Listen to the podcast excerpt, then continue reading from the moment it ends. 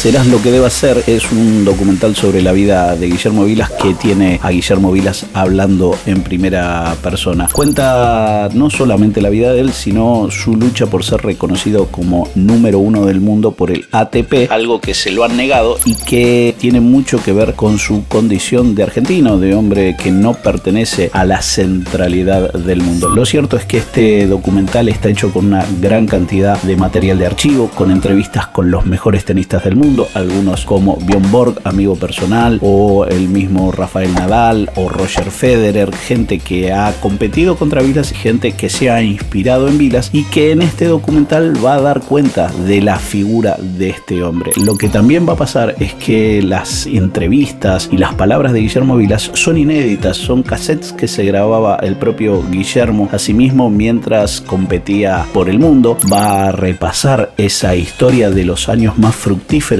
del tenista, pero también nos va a demostrar lo duro de ser tenista, lo difícil que es jugar y dejar todo por ese deporte. Es un documental que te embarca en la mente de Guillermo Vilas, que te va llevando hacia sus días actuales y que termina siendo extremadamente conmovedor por la fragilidad de una persona que solo hemos conocido desde las pantallas del deporte o si se quiere del jet set. Serás lo que debas ser, es mucho más que eso, es la historia de un número uno no reconocido o no reconocido por una entidad que le dice que quizás no pueda ser así porque es argentino. Serás lo que debas ser, estrena el 27 de octubre por Netflix y es un evento para quienes amen el deporte y para los que quieran ver una historia bien contada.